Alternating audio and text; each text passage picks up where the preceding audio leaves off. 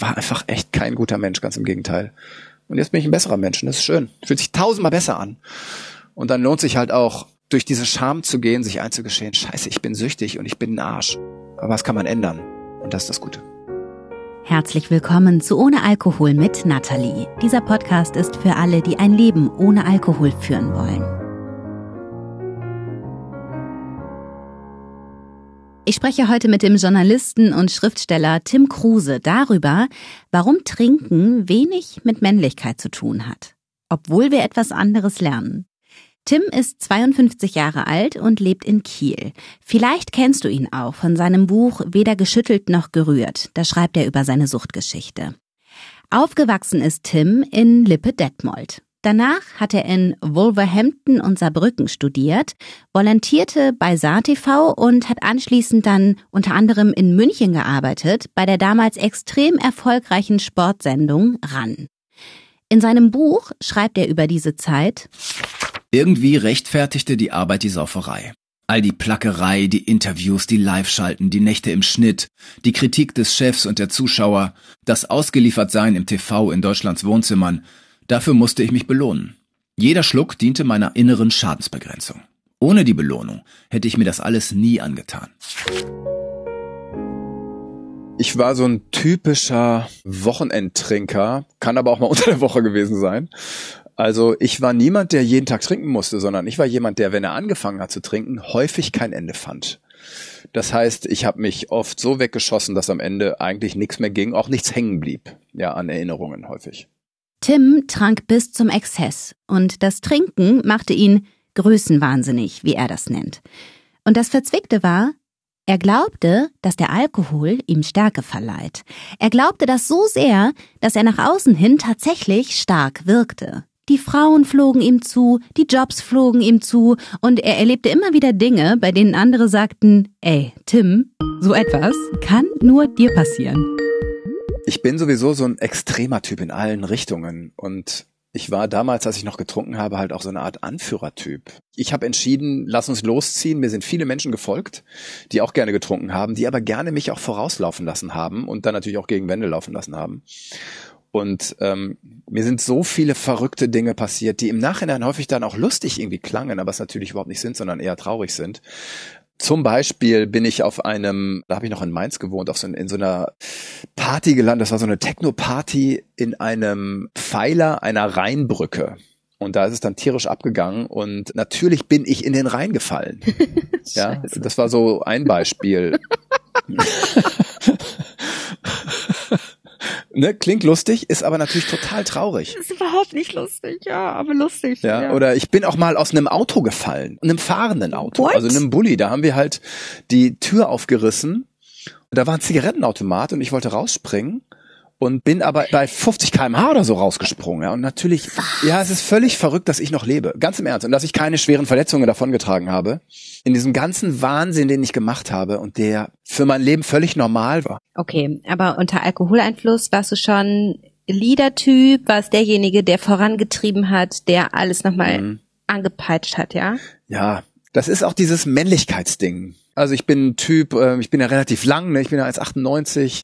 Dadurch macht man offensichtlich nach außen hin etwas her und das wollte ich auch immer irgendwie erfüllen und wurde so in diese Leaderrolle dann auch gedrängt und habe das auch total gerne angenommen. Und einem Nüchternen zu folgen, der irgendwie einen klaren, guten Weg hat, ist okay.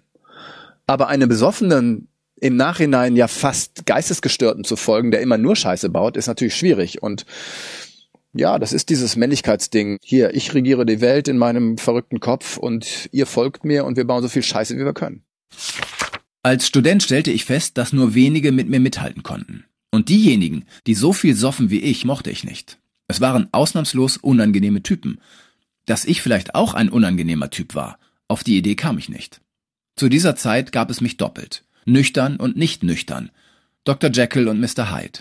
Wobei ich mich frage, ob ich in der nicht nüchternen Zeit nicht auch nüchtern nicht nüchtern war. Jekyll wusste, dass Hyde zu viel soff und Hyde soff immer mehr, damit Jekyll sich aus seinem Leben verpisste. Was hatte Trinken denn für dich mit Männlichkeit zu tun? Das ist bei mir so eine Prägung aus meiner Ursprungsfamilie. Also mein Vater ist ein sehr dominanter, patriarchaler Typ Und ich bin ja in den 70ern, 80ern groß geworden, wo viel mehr als heute getrunken wurde. Und es war klar, auch meinen beiden Brüdern, ähm, wer viel trinkt, das wurde uns vorgelebt, wer viel trinkt, ist ein guter Typ.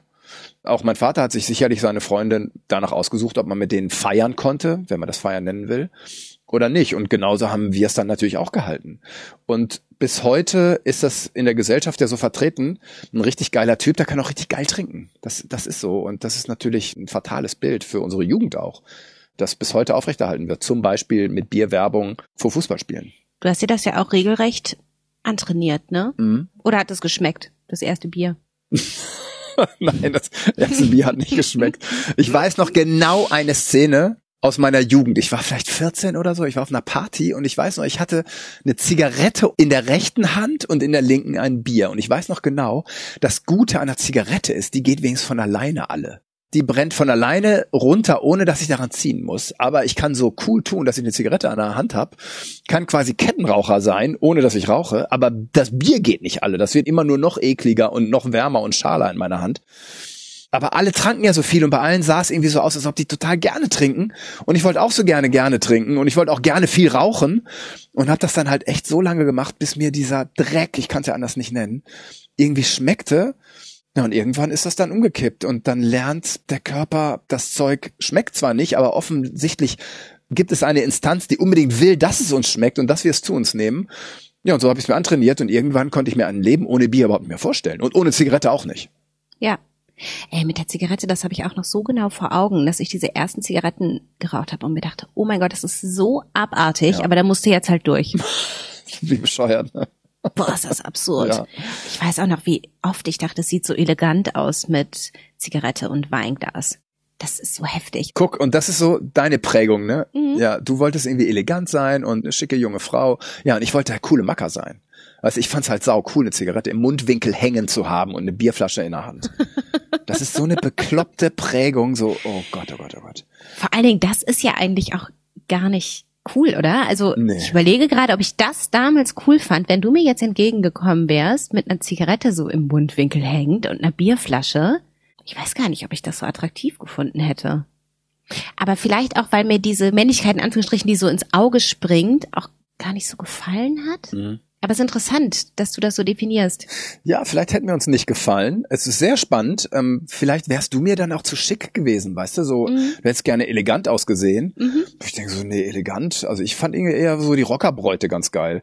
Ähm, also wahrscheinlich hätten wir uns nicht gefallen, aber wer weiß, ab einem gewissen Pegel wären wir wahrscheinlich wären wir trotzdem im Bett gelandet. Ja.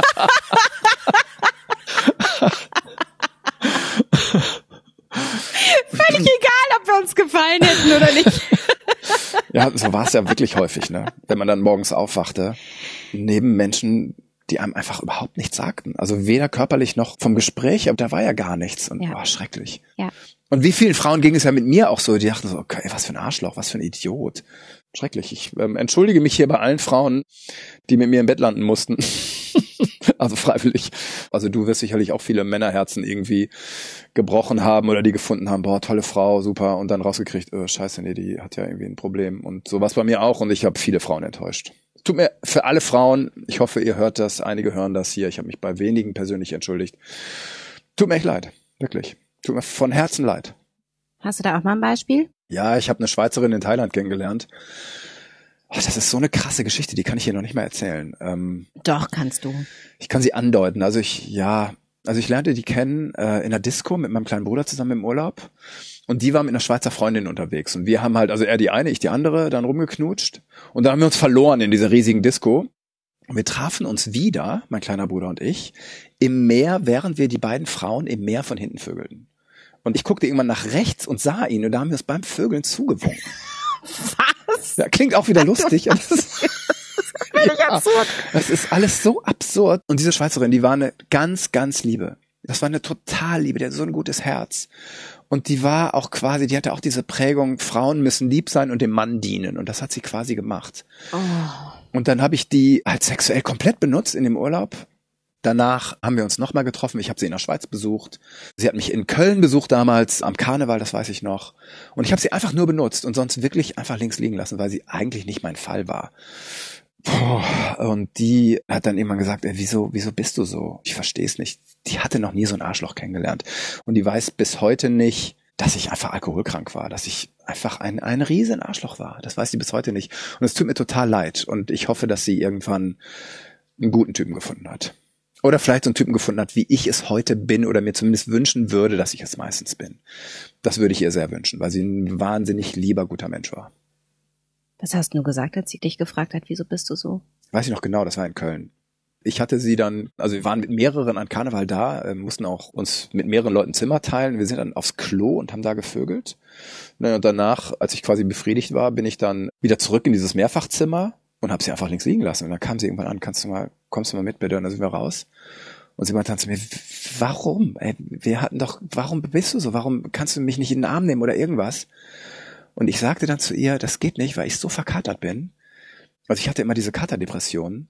Ich kann im Grunde immer nur meine die Basis laufen lassen an Funktionen, also Nahrungsaufnahme und Sex und viel mehr geht nicht.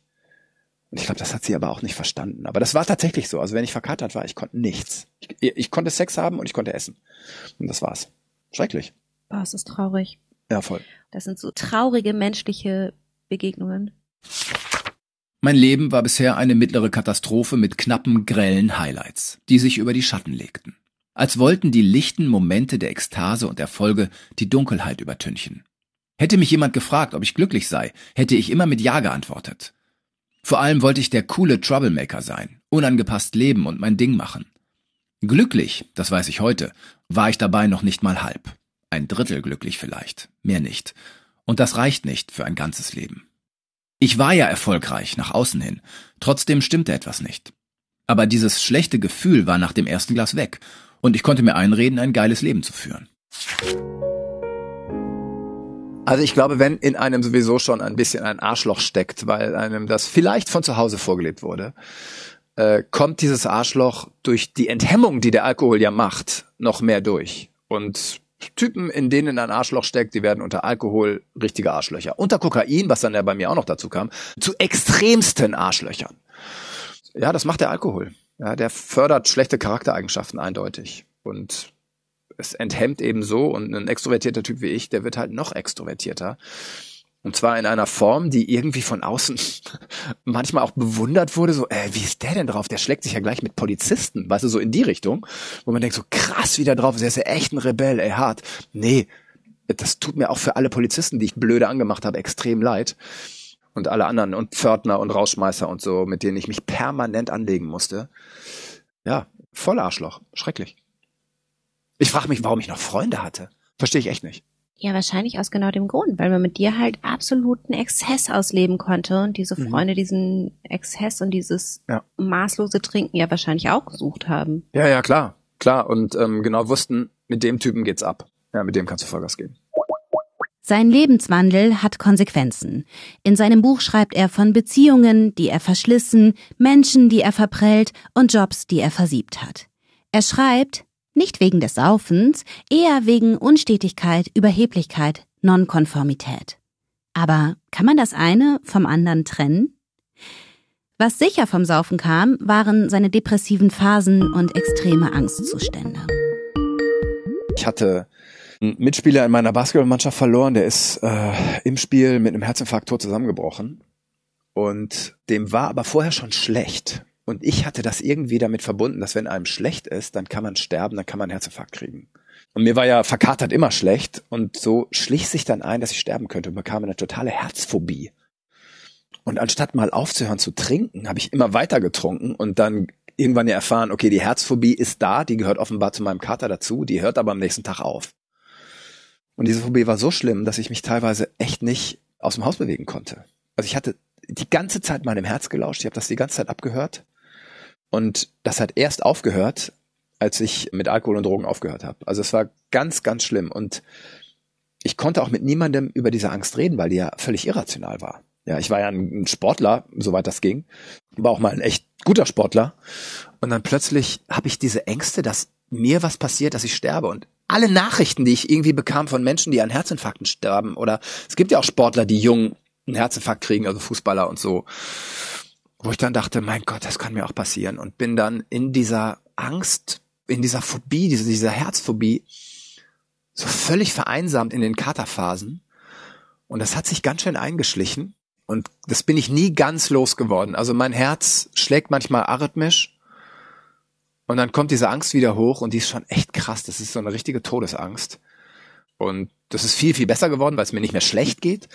Aber wenn ich zum Beispiel krank bin, ja, oder irgendwie Magen-Darm-Sachen habe, dann kommen diese Angstzustände wieder hoch. Und das hatte ich jetzt zum Beispiel, ich war in Algerien, hatte so ein bisschen Magen-Darm und wir saßen bei so einer Familie, wo wir eingeladen waren zum Essen und mir war so ein bisschen übel und ich merkte, oh Gott, die Angst kommt wieder hoch und ich hatte wieder diese Verknüpfung zu früher, diese totale, wie Todesangst ohne Grund. Also ganz krass. Was hast du gemacht? Ich wusste ja, es geht vorbei und ich bin dann zum Glück, irgendwann konnte ich aufs Klo gehen, ähm, bin das mehr oder weniger dann mhm. ziemlich heftig losgeworden und es ging mir wieder besser. Und dann war's weg. Also das steigt tatsächlich, es gibt ja dieses Darmgehirn, von dem man spricht. Ne? Das steigt tatsächlich vom Darm in meine Gefühlswelt hoch, nistet sich da ein und geht dann zum Glück mit dem nächsten Stuhlgang wieder weg. Aber das ist tatsächlich etwas, was in meinem System ist. Muss ich mit leben. Ja, wobei ich letztens über Angst auch gelesen habe, also wie man Angst therapiert, ist ja immer dieses dadurch und lernen, es geht vorbei, du stirbst nicht und irgendwann gewöhnt sich dein Hirn daran, dass du nicht stirbst, ne? Mhm, genau. Und dann lässt die Intensität der Angst nach. Zumindest in der Theorie. Ja, ja, das stimmt voll. Also die Intensität der Angst ist nichts im Vergleich zu dem, was ich früher hatte. Ja, wo ich verkatert mich in mein Bett gelegt habe. Ich hatte sogar Angstschweiß. So Angst hatte ich, dass irgendwas passiert mit mir. Also, dass ich einen Herzinfarkt kriege. Ne? Oh, krass. Das ist längst nicht mehr so schlimm. Also ich sitze dann da, werde still natürlich, lasse geschehen, was geschieht, weiß aber, dass ich nicht sterbe. Das ist aber die Übelkeit und die damit verbundene Angst ist in meinem Körper quasi als Biochemie ausgeschüttet. Mhm. Und da muss ich eben warten, bis das wieder weggeht. Ja, und das ist schrecklich. Ja, wo ich auch, ich meine, du kennst das auch, dieses Bereuen, ey, wie konntest du es eigentlich so weit kommen lassen? Aber ist halt so. Das finde ich aber eben auch ganz interessant. Das war ja bei mir mit dem Alkohol so, ich wollte erwachsen sein und schlussendlich hat er mich davon mhm. abgehalten, erwachsen zu sein. Und für dich war das so ein Männlichkeitsding und schlussendlich hat er dazu mhm. geführt, dass du Angst hast und dass du depressiv bist und dass du lethargisch wirst und dass du Selbstmordgedanken hast. Mhm.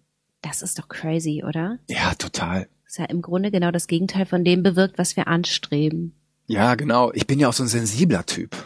Ja, und das konnte ich natürlich mit Alkohol komplett verdecken. Ja, Alkohol machte mich stark. Ich war das absolute Großmaul unter Alkohol und ich glaube, erwachsen werden bedeutet wirklich so zu werden, wie man ist. Also zu dem zu stehen, wie man ist. Und heute ist es für mich eben, ja, steh dazu, dass du sensibel bist. Ja, zeig Schwächen. Heul, wenn du heulen musst. Und das hätte ich mir damals nie erlaubt. Und das war ein langer Prozess. Also ich trinke erstmal wirklich schon seit vielen Jahren nicht mehr. Und komme jetzt langsam dazu, der Erwachsene zu sein, der ich sein will. Also natürlich bin ich ein Mann. Aber zur Männlichkeit gehört eben vor allem Schwäche zu zeigen. Ja, Mut ist, zu seinen Schwächen zu stehen. Mut ist nicht, einen Polizisten blöd anzumachen, einfach nur weil er ein Polizist ist. Wann hast du aufgehört zu trinken? Oder wann kamen so die ersten Gedanken, fuck, ich glaube, das ist zu viel, ich glaube, das steht mir im Weg? Das kam bei mir dann relativ schnell. Ich habe 2004 mit spirituellen Seminaren begonnen. Also es ist quasi angewandte Psychologie, ja, wo man einfach merkt, so was ist mein Unterbewusstsein, was ist mein Hauptbewusstsein oder wie man es nennen will, welche Strategien fahre ich und so. Und merkte dann irgendwann, also meine Hauptblockade ist eigentlich, dass ich so viel trinke. Also dadurch kriege ich nicht das Leben geregelt, wie ich es geregelt kriegen will. Und habe dann entschieden, ich probiere mal für ein Jahr nicht zu trinken. Das war 2006. Und das habe ich dann bis 2010 durchgezogen, hatte dann einen Rückfall bis 2014 und habe seit 2014 eben nichts mehr getrunken. Wie kam es denn zu diesem Rückfall? Also ich hatte damals nüchtern meine damalige Freundin kennengelernt die ja auch in meinem Buch eine Hauptrolle spielt, also die ist ja ein roter Faden in dem Buch. Und ihr habe ich halt immer erzählt, wie ich früher drauf war, wenn ich Alkohol getrunken habe. Und zwar wirklich wild. Ich war extrem wild. Und sie meinte immer so, boah, ich würde dich ja so gern mal erleben, wie du früher warst. Und dann waren wir auf eine Hochzeit eingeladen von einer Freundin von ihr. Hab ich gesagt, du weißt du was, heute kannst du es erleben. Ja, vier Jahren. Ja. Und kam da an, habe natürlich sofort das erste Glas genommen, was einem auf einer Hochzeit in die Hand gedrückt wird und hab halt echt Gas gegeben. Ne? Also richtig wie früher wurde immer wilder, tanzte und wurde immer betrunkener. Und diese Hochzeit war auch eine wirklich lustige sozusagen Hochzeit, wo viel getrunken wurde. Und da war so eine Wendeltreppe in diesem Gebäude, wo das stattfand. Und ich habe dann irgendwann mein Oberteil ausgezogen, hatte damals eine relativ durchtrainierte Figur, konnte die zeigen, wollte die auch zeigen, ja, es war wieder dieser ganze Männlichkeitsschwachsinn. Und äh, hing halt an dieser Pole-Stange, also quasi diese Wendeltreppe habe ich als Pole-Stange benutzt und tanzte an dieser Pole und äh, machte mich zum Vollidioten. Wie früher, ja, wie die vielen Jahre davor. Und meine Freundin saß da einfach nur mit offenem Mund und guckte mich an und dachte, ey, das ist der Typ, mit dem ich zusammen bin. Das gibt's ja nicht. Scheiße. Ja. ja, krass. Aber das war der, halt der Rückfall und dann war der Bann gebrochen und dann kam es halt immer wieder, bis eben wieder zu komplett abstürzen. Ja, krass. Ich kriege solche Kommentare manchmal auch übrigens, ne? So, boah, ich hätte ja schon gerne erlebt, wie du abgegangen bist früher. Und manchmal denke ich mir so, mm -mm. Mhm, mhm. ich meine, guck mal, ich muss bei deinen Stories auch lachen. Ich frage mich auch immer noch, was das ist, dass ich immer noch über diese Saufgeschichten so lachen muss, ob das irgendein Coping-Mechanismus ist oder so. Aber ich lache mich wirklich immer noch tot und denk mir ganz oft, wenn solche Kommentare kommen, du willst es nicht erleben. Es ist einfach nur erbärmlich und traurig, auch wenn es sich Mhm. ganz lustig erzählt. Ja, also ich habe mittlerweile rausgekriegt, dass jede Situation immer eine tragische Seite hat und eine lustige Seite. Jede Situation. Du kannst an jeder Situation etwas Positives, etwas Negatives und etwas Lustiges sehen. Naja, und durch Alkohol, durch diese Missgeschicke, die einem passieren oder durch die Idiotie, eine Wendeltreppe als Polstange zu benutzen, das ist halt so idiotisch, dass es halt auch witzig ist. Und tragisch. Das darf halt gleichzeitig dastehen. Die, die Tragik und die Komik. Und was ist positiv an dieser Episode? Dass ich im Nachhinein sehen kann, ich habe mich zum Honk gemacht und möchte das nicht mehr. Mhm. Okay. Ich habe daraus gelernt. Im Nachhinein. Es dauerte wieder vier Jahre, bis ich daraus gelernt habe. Aber das ist das Positive. Ich möchte kein Honk mehr sein, der an einer Wendeltreppe tanzt. Nee, der möchte ich nicht mehr sein. Du hattest diese eine Hochzeit. Wie schnell ging es wieder los und aufs alte Maß zurück? Weißt du das noch? Ich kann es dir nicht mehr genau sagen, aber der nächste Rausch war sicherlich dann zwei, drei, vier Wochen entfernt. Mhm. Und es ist auch nie wieder so schlimm geworden wie vorher in meiner schlimmsten Phase. Ja, also das war so, meine schlimmste Phase war so 2003 und 4 in Berlin, wo ich wirklich völlig neben mir stand. Also so schlimm ist es nicht mehr geworden. Aber es ist so schlimm geworden. Ich weiß noch, ich habe damals mit der damaligen Freundin und ihrer Tochter zusammen gewohnt. Und die Tochter wurde langsam flügge und ging auf eine Party und ich weiß, dass ich eigentlich aufpassen sollte. Ja, also die Eltern haben sich abgewechselt als Aufpasser und meine Schicht war dran, irgendwie von 10 bis 11 oder so, ne? Und ich bin halt nicht gekommen, weil ich selber so Party gemacht habe, dass ich nicht hingehen konnte. Und ich erinnere mich, wo ich dachte, okay, wenn hier jetzt was passiert, ist mir gerade auch egal. Und ich habe die Kleine wirklich bis heute, ich liebe sie über alles. Aber ich war so betrunken und ich dachte, ey, wenn hier jetzt was passiert, scheißegal, ich sauf mich jetzt wirklich voll bis zum Ende und dann kümmere ich mich um das Problem. Das heißt, das Wichtigste, das waren damals meine Freundin und ihre Tochter in meinem Leben, waren mir, weil ich trank, das Zweitwichtigste. Ja. Und das ist das Erschreckende, Ja. dass plötzlich die Sucht, der Rausch, der Alkohol wichtiger wird als das Wichtigste im Leben. Ja. Und das ist halt das für Menschen, die nicht trinken und jetzt unseren Podcast hier hören, die sagen so, ey, das, die ist der Rausch in dem Fall wichtiger als deine Partnerin und ihre Tochter, die ich über alles geliebt habe. Ja, da war alles, alles, alles gut. Und das ist halt völlig verrückt. Und Ja. deshalb sage ich auch immer wieder, ich war geisteskrank. Ja. Das kann ich anders nicht sagen. Ich war einfach geisteskrank. Das ist wirklich so unheimlich, was für eine Macht diese Substanz gewinnt. Über alles. Das ist wirklich, wirklich krass. Was passierte dann? Wie bist du das zweite Mal dann nüchtern geworden? Unter anderem von dem hervorragenden Buch von Daniel Schreiber, Nüchtern heißt das, perfekter Titel. Mir war natürlich klar, dass ich wieder in alte Strukturen verfalle. Und ich habe zum Glück wieder mit Spiritualität angefangen, hatte ein Seminar auf Mallorca, das weiß ich noch genau. Und auf dem Seminar las ich das Buch und das passte sehr gut zusammen. Und da habe ich mir gesagt, ey, es reicht, weil nämlich vorher schon wieder eine Hochzeit war, wo ich so völlig eskalierte. Und da habe ich gesagt, komm, ey, lass es, bitte, bitte, lass es einfach. Und ich weiß noch genau, es war der 16.09.2014 und das feiere ich auch. Ich kann mir das gut merken, weil das der Geburtstag meines großen Bruders auch ist. Und jedes Mal, wenn ich bei ihm bin, feiere ich das. Lustigerweise hatte er jetzt gerade Geburtstag und ich war da eingeladen und er drückte mir ein Sektglas in die Hand, weil er einfach nicht begreift, wie es mir ging. Und auch selbst wenn er diesen Podcast hören würde, was er nicht tun wird, würde er nicht verstehen, wie krank ich war. Du ziehst das echt durch. Was soll das? Sei doch einfach mal nicht extravagant. Nicht mal ein Glas, wenigstens zum Essen? Die Freunde meines Bruders stehen um mich herum, halten ihr Bier in der Hand und können nicht glauben, dass ich jetzt so ein öder Salafist geworden bin. So bezeichnet mich zumindest einer von ihnen. Wieso Salafist, frage ich. Na, die trinken doch auch nichts und sorgen nur für Ärger. Ich ziehe die Brauen hoch. Soll das witzig sein? Es ist 20 Uhr und die zweite Kiste ist leer. Habe ich früher auch solche Sprüche gebracht? Vermutlich schon. Wie gehst du denn damit um? Mit diesen Gefühlen und mit diesem Unverständnis, das dir da aus Teilen deiner Familie und deines alten Freundeskreises entgegenschlägt? Also ich muss sagen, also mich verletzt das. Ja, ich kenne es aus meinem gesamten Freundes- und Bekanntenkreis, so auch Kollegenkreis. Die wissen, dass ich keinen Alkohol mehr trinke, die kennen auch die Hintergründe, wenn auch nicht ganz genau. Aber von denen würde mir keiner ein Glas Sekt in die Hand drücken. Dass mein großer Bruder das macht, zeigt natürlich sein Desinteresse daran. Und das verletzt mich, klar. Das ist ja auch auf eine gewisse Weise stumpf. Ich meine, ich habe ja auch ein Buch darüber geschrieben. Also das ist ja alles öffentlich. Ich weiß nicht, wie viele Interviews ich dazu gegeben habe und geführt habe, dass mir dann trotzdem noch ein Glas Sekt in die Hand gedrückt wird von ihm und ich sag dann, du, ich trinke nicht, hast du nicht eins mit O-Saft und er drückt mir allen Ernstes dann ein O-Saft-Sektglas in die Hand, um mir dann am Ende seines Geburtstages einen Nachtisch vorzusetzen, in dem Alkohol ist, da merke ich so, ja, also das scheint nicht ganz in Ordnung zu sein mit ihm. Der kommt da nicht gut mit klar. Aber wie erklärst du dir das? Ich kann mir das nicht erklären. Ich müsste meinen Bruder fragen, warum er überhaupt nicht begreift, worum es hier geht der ist halt so in dieser Prägung drin, dass man Alkohol trinkt. Ja, also ein Geburtstag ohne Alkohol ist kein Geburtstag. Das darf einfach nicht sein. Das darf nicht sein. Das passt nicht in die Welt. Mhm. Genau, genau. Also ich erinnere mich an die Reaktion damals, als ich zum ersten Mal an Weihnachten zu Hause, nüchtern zu Hause war und mein Eltern halt erzählte, dass ich ähm, für ein Jahr keinen Alkohol trinke. Und an Weihnachten wird bei uns natürlich Champagner ausgeschüttet und mein Vater drückte mir ein Glas in die Hand. Ich sagte, nee, Vater, weißt du, ich trinke dies Jahr nicht. Und dann guckt er mich an, meinte, das ist echt eine Katastrophe mit dir. Ja, also das ist die Alkoholeinstellung in meiner Familie. Und das ist natürlich nicht gesund. Ne? Das ist eine Alkoholverherrlichung bei uns. Das ist schon verrückt. Ja, das hat sich gebessert im Laufe der Jahre jetzt. Zumindest bei meinen Eltern. Aber bei diesen Vieltrinkern generell in unserer Gesellschaft schon, das ist schon echt stumpf und blöd. Kann ich anders nicht nennen. Unter Alkoholeinfluss war ich wie besessen als würde ich von einem Monster befallen, das Besitz von meinem Wesen ergreift und sich meiner bemannt.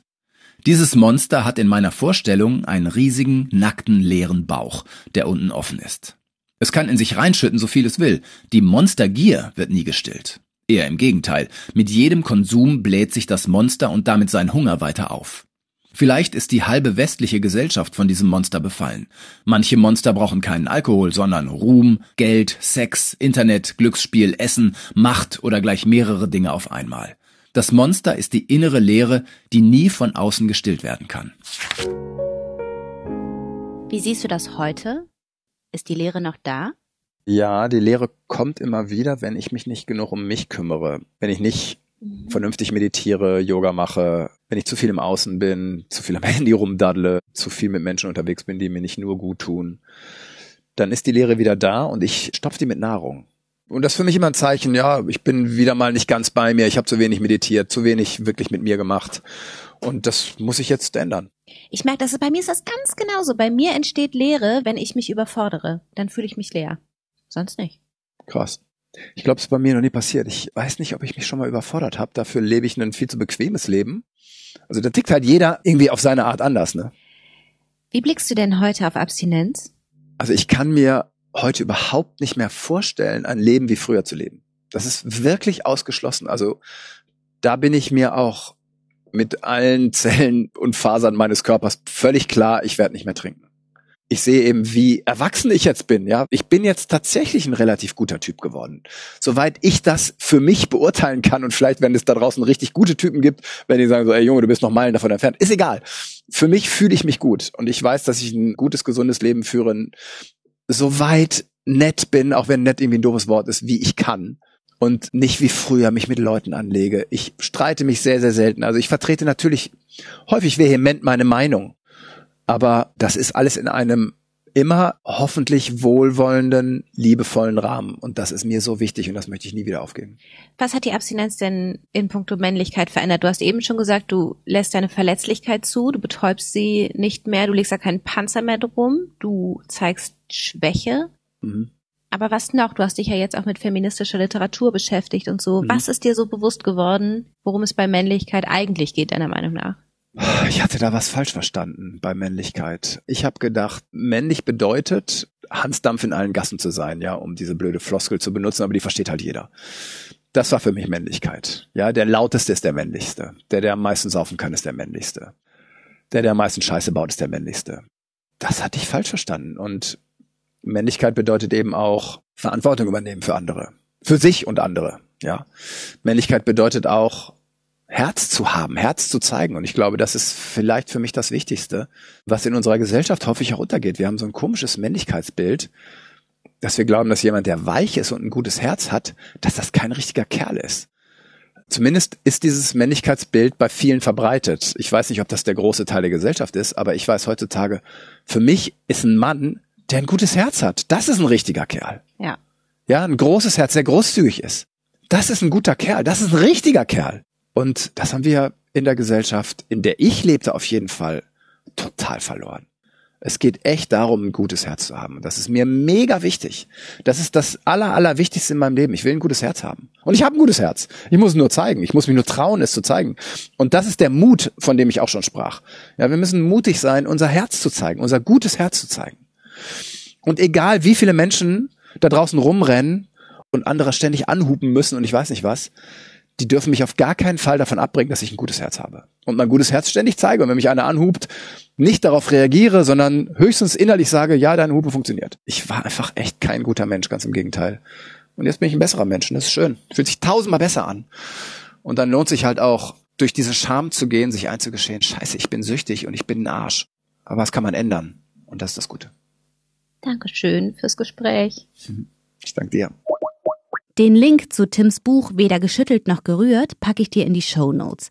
Gibt es leider, leider nicht als Hörbuch. Also die Passagen, die wir hier in der Folge zitiert haben, die hat er extra für uns vorgelesen. Mit seiner mega, mega schönen Stimme. Die kannst du aber auch auf YouTube hören, auf meinem YouTube-Kanal.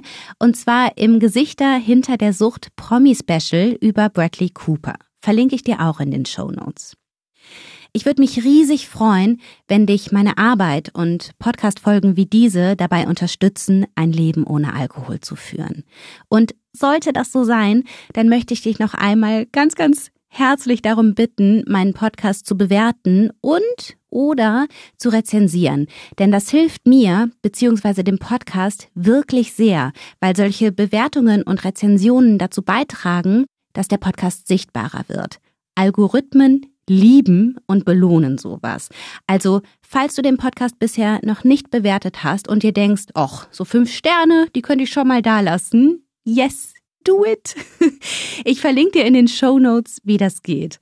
Und ich danke dir ganz, ganz herzlich dafür. Ich danke dir fürs Zuhören und denk dran.